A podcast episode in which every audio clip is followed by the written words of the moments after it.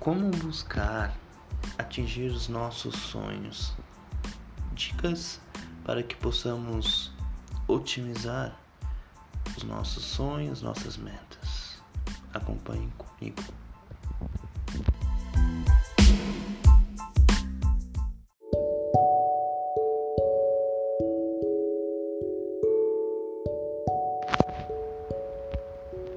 Antes de mais nada, gostaria de convidá-los a seguirem meu Spotify, Espiritualizando com Bruno, também estamos no Instagram, no ah, Espiritualizando com Bruno, Facebook Espiritualizando com Bruno e no Twitter Espiritualizando 3.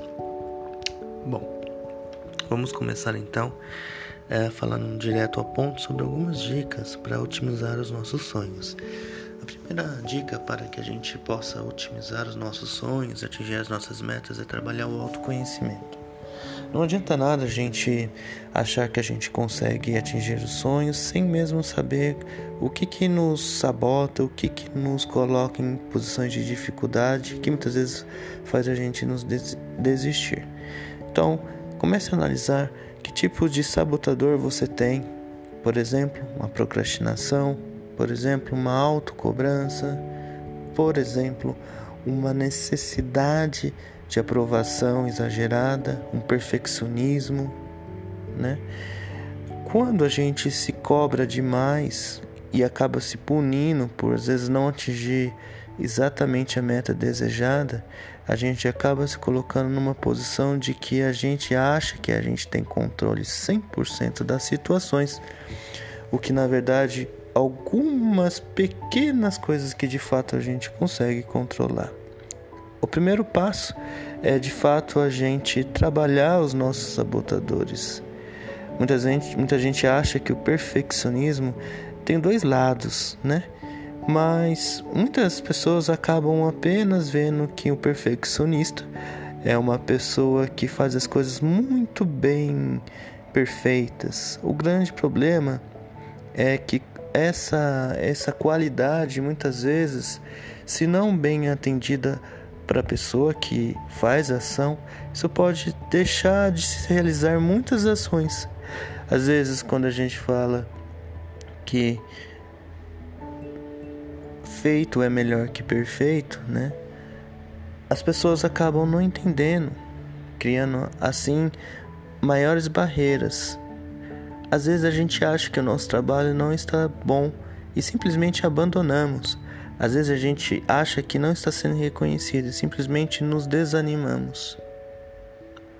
É isso que a gente precisa conversar e entender. Às vezes, estabelecer metas curtas ao invés de metas longas nos dá uma mais motivação, faz a gente querer postergar menos, né? Fazer que o caminho seja mais leve, isso ajuda demais. Entender também momentos que a gente entra numa situação defensiva, momentos que a gente quer agradar 100% as pessoas com comprometimento exageradamente, esquecendo da gente. O que nos leva para a dica número 2. Para que a gente possa atingir metas, temos que saber o que queremos atingir, quando queremos atingir. Priorizar-se é primeiro saber aonde a gente quer chegar, que norte queremos ter. Estabeleça, escreva 100 listas, 100 coisas que você gostaria de fazer nesta vida.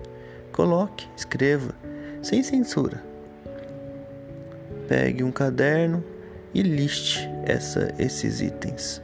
Coloque e vá acompanhando mensalmente, semestralmente, anualmente. É muito gostoso quando a gente estabelece o universo que realmente desejamos, que gostaríamos. Vamos para então, definindo alguns sonhos, vamos para a dica número 3. Escreva no papel cinco principais que você gostaria de realizar e coloque quando você gostaria de realizar. E defina para cada item cinco ações que você acha que é pertinente para realizar esse sonho sem censura. Jogue ao universo e coloque isso. Quarta dica: comece a trabalhar nesses sonhos. Se necessário, se programe financeiramente, Busque acordar e olhar para essas metas e ver o que hoje eu posso fazer que vai levar no meu sonho. Comece a tentar desligar o piloto automático, o que nos leva à dica número 4. Desligue-se do piloto automático. Viva o piloto manual. Se comprometa a fazer uma ação por dia, pelo menos, que vai te levar para esse caminho, mas sem uma exigência pesada. Tá? O que leva-nos à dica número 5. Tudo tem o seu devido tempo. Então, Tá tudo bem se hoje você não conseguiu fazer. Tudo bem se hoje você não fez como queria. A grande eh, maneira para realizarmos sonhos é baixar as barreiras da expectativa. Quanto mais criamos expectativas, mais nos frustramos. Mentalize, mentalize, deixe, deixe as expectativas irem, desça a barreira das expectativas. Espero que você tenha gostado e esse foi mais um Espiritualizando com Bruno. Um grande abraço a todos.